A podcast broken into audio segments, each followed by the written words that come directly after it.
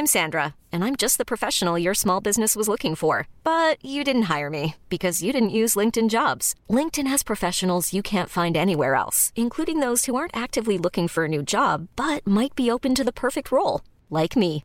In a given month, over 70% of LinkedIn users don't visit other leading job sites. So if you're not looking on LinkedIn, you'll miss out on great candidates like Sandra. Start hiring professionals like a professional. Post your free job on linkedin.com/achieve today. There's never been a faster or easier way to start your weight loss journey than with PlushCare. PlushCare accepts most insurance plans and gives you online access to board-certified physicians who can prescribe FDA-approved weight loss medications like Wigovi and Zepbound for those who qualify. Take charge of your health and speak with a board-certified physician about a weight loss plan that's right for you. Get started today at plushcare.com slash weight loss. That's plushcare.com slash weight loss. plushcare.com slash. Bonjour, c'est Jules Lavie pour Code Source, le podcast d'actualité du Parisien. Une bonne nouvelle tout d'abord, comme on vous le disait dans le précédent épisode. Après Code Source et Crime Story, le Parisien vous propose à partir du 14 février un troisième podcast, podcast événementiel qui va nous amener aux Jeux Olympiques de Paris 2024. 24 épisodes au total, ça s'appelle Le Sacre. Chaque mercredi jusqu'au 24 juillet, un ou une médaillée d'or olympique raconte au micro d'Anne Lorbonnet son chemin vers le sacre. Vous pourrez écouter le teaser du sacre juste après cet épisode de Code Source. Le 18 janvier, nous avons raconté dans Code Source comment les trois enfants d'Alain Delon se déchirent par médias interposés sur les soins à apporter à leur père, malade et âgé de 88 ans. Depuis, le Parisien a fait plusieurs révélations sur cette affaire, plusieurs articles qui en disent long sur l'état de santé physique et mental de l'acteur et sur ses relations avec son ancienne compagne Hiromi Rollin, accusée par les enfants de la star de l'avoir maltraité. Le Parisien a également proposé un long reportage à Douchy, dans le Loiret, là où vit l'acteur. Dans Code Source aujourd'hui, on vous résume ces nouveaux éléments avec trois journalistes du Parisien, Catherine Ball et Yves Jéglet, spécialistes cinéma, et Jean-Michel Descugis, du service police-justice.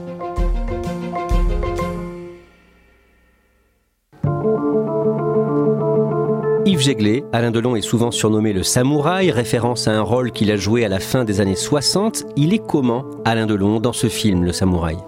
C'est peut-être le film qui le représente le plus. C'est un très grand film noir de, de, Melville où il joue un personnage euh, de tueur à gages euh, complètement hiératique, très solitaire, donc ce qui correspond aussi à l'image qu'on a de Delon.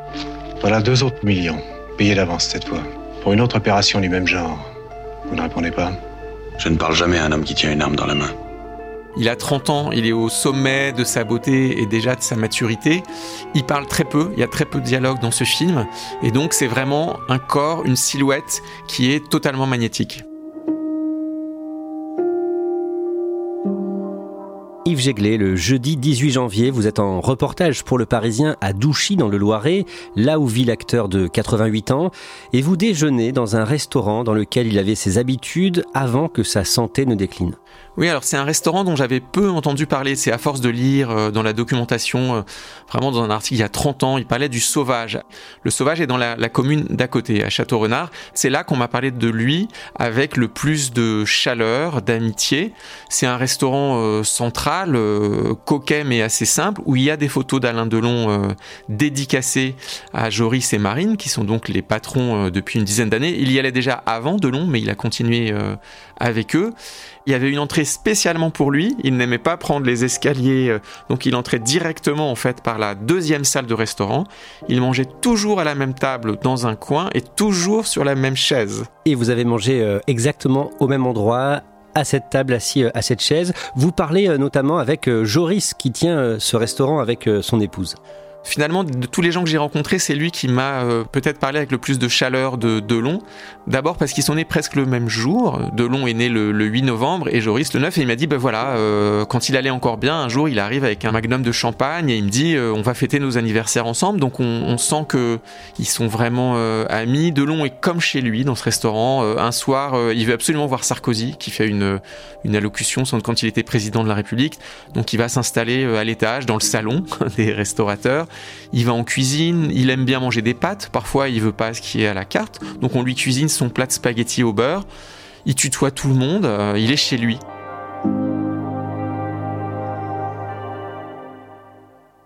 Vous allez nous dire à la fin de ce podcast ce que vous avez mangé en dessert, le dessert qu'avait l'habitude de prendre Alain Delon quand il venait dans ce restaurant. Mais d'abord, est-ce que vous pouvez nous décrire la demeure où vit l'acteur? Moi, je n'ai pas pu y entrer. C'est un fort à la mot. Il y a des caméras de surveillance partout. Il y a des murs assez hauts qu'on ne peut pas euh, escalader facilement, des grillages. Ce qu'on voit de l'extérieur, c'est que c'est immense. Il y a 120 hectares de terre. On voit les écuries, c'est-à-dire les anciennes dépendances. Puis Delon a eu des chevaux de course dans cet euh, établissement. Donc, euh, ce qui est fascinant, c'est quand on se plonge dans des reportages qui ont été faits il y a 20 ou 30 ans. Delon a fait reconstruire trois pavillons d'habitation.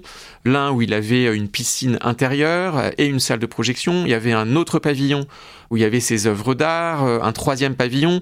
Il a fait faire un étang à partir d'une ancienne euh, construction. Quand Jean-Claude Boutier a fait son championnat du monde contre Monzon euh, dans les années 60-74, il s'est entraîné là, le boxeur. Le camp d'entraînement est fixé à, Douchy chez Alain Delon et où là j'ai vraiment tout à ma disposition pour faire du bon travail. Puis j'ai tout ce qu'il me faut ici pour me détendre. Il y a vraiment tout, la piscine, la salle de jeu, le tennis, le parc pour y faire des promenades fantastiques. Il y a eu vraiment euh, une vie incroyable à Douchy. Alain Delon a obtenu le droit d'être enterré ici le jour venu.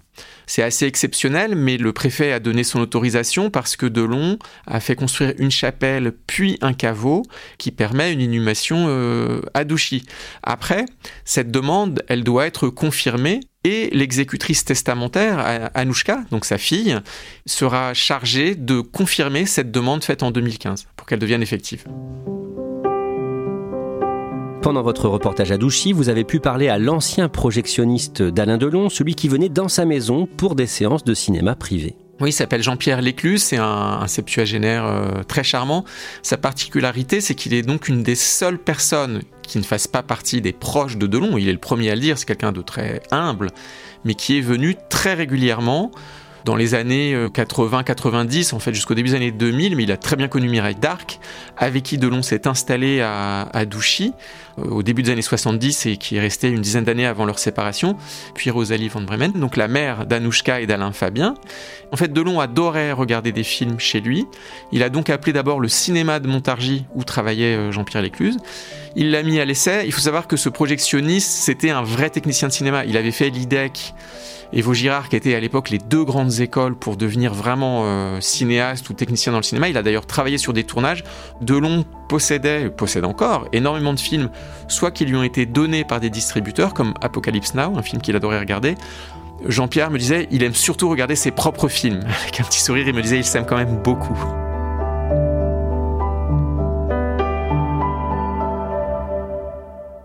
Aujourd'hui, Yves Jéglé, les habitants de Douchy ne voient plus que le jeune fils d'Alain Delon, Alain Fabien, qui vit dans la maison de son père pour s'occuper de lui depuis cet été. Oui, alors c'est un peu l'étrangeté qui fait sourire les habitants de Douchy qui ont été habitués pendant des décennies à croiser Delon en voiture, à la fameuse Twingo, ça j'en ai beaucoup entendu parler. Ils ne le voient plus du tout. Et l'enfant qui reste avec Delon au quotidien, c'est Alain Fabien. Donc on voit la boulangerie qui vient acheter des gâteaux, euh, qui se balade. Et certains me disent Ah, il, a l'air un peu perdu, il fait tellement jeune, il a 29 ans, Alain Fabien. Mais c'est vrai que plusieurs habitants m'ont dit avec un petit sourire On, espère qu'il y arrive, que ça ne doit pas être facile de s'occuper de son père dans ces conditions. Vous parlez aussi avec le maire de Douchy qui était là le jour où les enfants d'Alain Delon ont fait évacuer l'ancienne compagne et ancienne dame de compagnie de l'acteur, Hiromi Rollin. C'était le 5 juillet. Comment est-ce que cet homme décrit cette évacuation? Bah, Il a été euh, très frappé et marqué parce que lui-même est un ancien militaire. Il m'a dit qu'il avait été capitaine. Ce qui l'a tout de suite fait réagir, c'est que la, famille, si j'ai bien compris, avait fait venir non pas la, brigade locale euh, à Château-Renard, mais la gendarmerie de Montargis. Donc ça avait tapé très haut comme si c'était vraiment une opération euh, importante. Et puis ça s'est mal passé.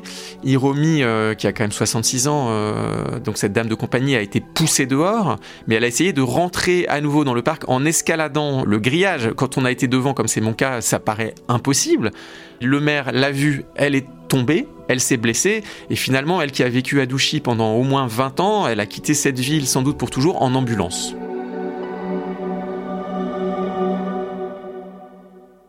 Deux jours avant cette évacuation, les trois enfants d'Alain Delon avaient porté plainte contre Hiromi Rollin pour harcèlement, violence volontaire sur une personne vulnérable et abus de faiblesse. Une enquête a donc été ouverte. Jean-Michel Descugis, vous en avez révélé de nombreux éléments dans Le Parisien. Faisons le point d'abord sur l'état de santé de l'acteur. Il y a plusieurs périodes. D'abord au mois de juin 2016, Alain Delon est victime d'un premier accident vasculaire cérébral. Oui, un AVC léger, mais il est hospitalisé à l'hôpital de Montargis. Sa mobilité n'est pas touchée, ni son discernement. Les problèmes débutent réellement au mois d'août 2019. Alors en août 2019, il a deux AVC. Et là, cette fois, sa mobilité est touchée. Les médecins constatent un, un trouble dépressif parce que ces deux AVC ont joué sur son moral. Et Alain Delon a des difficultés pour euh, s'habiller, pour ses gestes quotidiens, et il le supporte très mal. Tout s'accélère ensuite à partir de 2021. Alors 2021, effectivement, Alain Delon va se prendre les pieds dans un tapis et faire une chute euh, brutale. Il va être transporté aux urgences de Montargis et là on diagnostique un traumatisme crânien, ce qui n'a pas de conséquences graves sur sa santé, mais les médecins constatent un affaiblissement important. Ils lui font des examens et là ils diagnostiquent un lymphome qui est une sorte de cancer à ce moment-là, il va prendre des directives anticipées dans le cas où il ne pourra plus euh, décider euh, ultérieurement. Et il va dire qu'il veut être soigné en France et rester à Douchy. Son état se dégrade ensuite à partir du moment où ses enfants se déchirent. Alain Delon ne se déplace plus qu'avec des cannes ou avec un déambulateur, puis ensuite un fauteuil roulant. Et à partir d'août 2023, il est quasi constamment alité. Et les médecins, donc à ce moment-là, constatent des troubles cognitifs, qui est une altération de la pensée, de la santé mentale.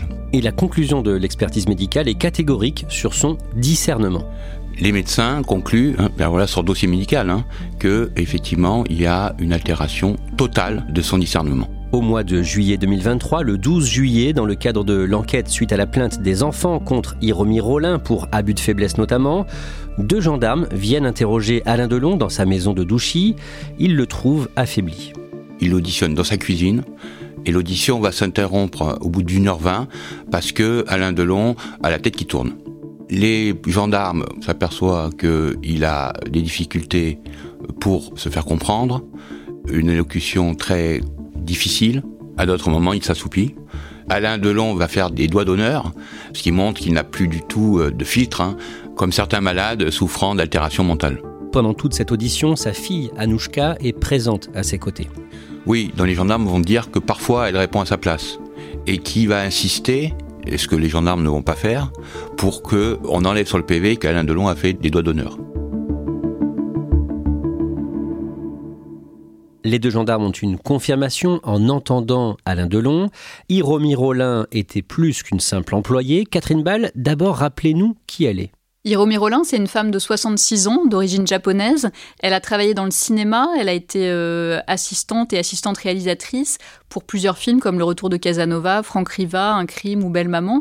Elle dit qu'elle a rencontré Alain Delon dès 1989. Hiromi Rollin a d'abord eu une relation professionnelle avec Alain Delon. Elle travaillait pour lui, elle était employée comme dame de compagnie, mais la relation s'est ensuite transformée. Elle, elle parle d'une relation d'amour de 33 ans. Alain Delon, lui, il parle de d'une forme d'amour. Il l'a déjà présenté euh, dans les médias comme étant sa compagne. Mais le jour où il est entendu par les gendarmes, il dit qu'il s'agit d'une relation avec des hauts et des bas, qui a été professionnelle, puis intime, et qui est redevenue professionnelle. D'ailleurs, Alain Delon dit que le grand échec d'Hiromi Rollin, c'est qu'il ne l'a pas épousée. Il dit qu'elle ne cessait de lui demander de la protéger et euh, de se marier avec elle, et que lui, il a toujours refusé.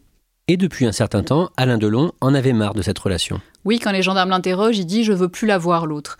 L'une des employées d'Alain Delon témoignera même auprès des gendarmes du fait qu'Alain Delon lui avait dit qu'il ne supportait plus Hiromi Rollin, mais qu'il était dépendant d'elle et que donc il devait la garder à Douchy. Jean-Michel Lécugis, est-ce que Alain Delon se plaint de violence de la part d'Hiromi Rollin Alain Delon dit qu'il n'a jamais été violenté par Hiromi Rollin, sauf en réaction quand lui-même frapper physiquement Hiromi Rollin.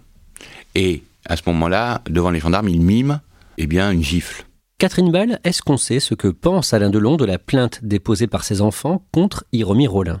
Quand les gendarmes viennent le voir, Alain Delon dit euh, qu'il s'associe à la plainte de ses enfants contre Hiromi Rollin. Il dit même qu'il est fier de ses enfants. Donc à ce moment-là, il semble faire bloc avec ses trois enfants, Anthony, Anouchka et Alain Fabien.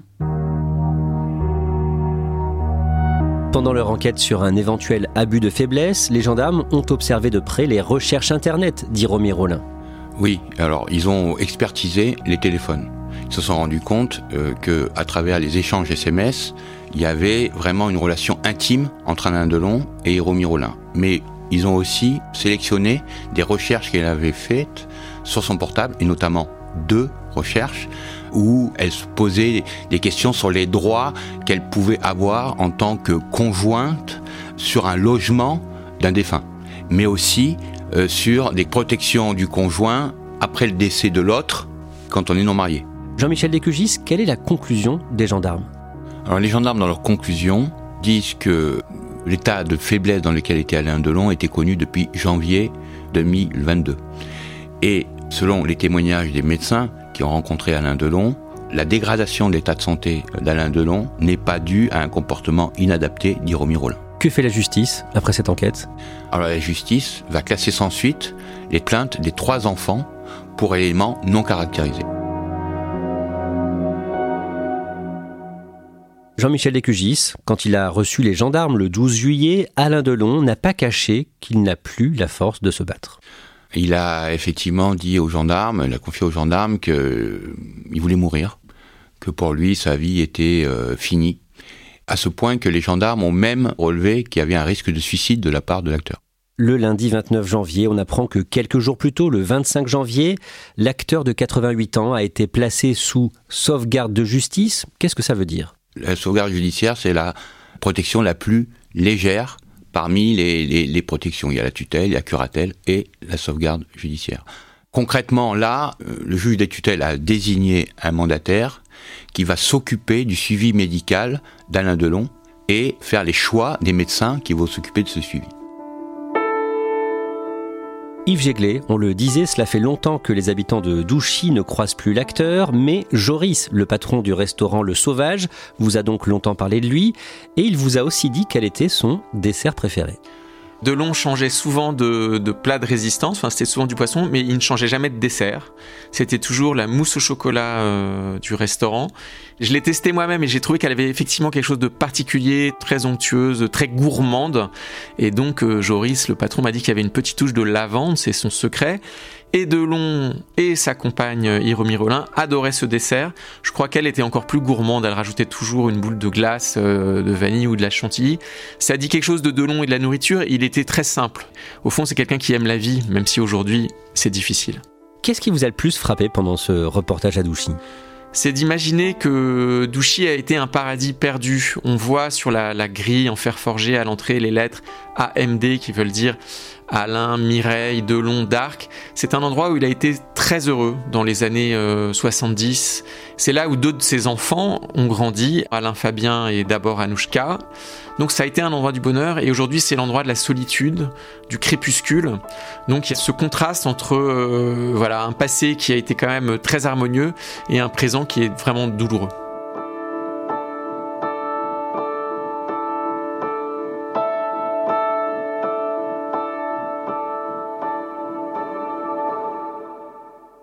Merci à Yves Jéglé, Catherine Ball et Jean-Michel Descugis. Cet épisode de Code Source a été produit par Clara Garnier-Amouroux et réalisé par Pierre Chaffonjon.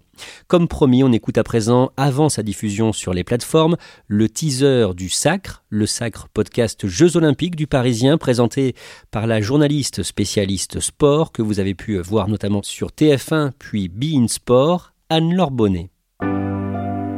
Bonjour, c'est Anne-Laure Bonnet. Je suis très heureuse de vous présenter Le Sacre, le podcast événement du Parisien qui va vous accompagner jusqu'aux Jeux Olympiques de Paris 2024. À partir du 14 février et jusqu'au 24 juillet, chaque mercredi, un ou une athlète viendra à mon micro nous raconter son parcours jusqu'à la médaille d'or olympique. Dis-moi, j'entends la musique, j'ai envie de danser et tout ça. Comment ça t'as envie de danser Tu vas nager pour faire euh, un record ou un titre et t'as envie de danser Et donc un jour, j'ai pris un billet d'avion et je me suis pointée à Los Angeles. Quand je suis arrivée à cet entraînement, j'ai tué la séance. Une médaille d'or au jeu, c'est la quête d'une vie le Graal. Dans ces témoignages, les championnes et les champions racontent ce qu'ils ont dû mettre en œuvre pour se construire un mental hors norme et atteindre la première marche du podium olympique.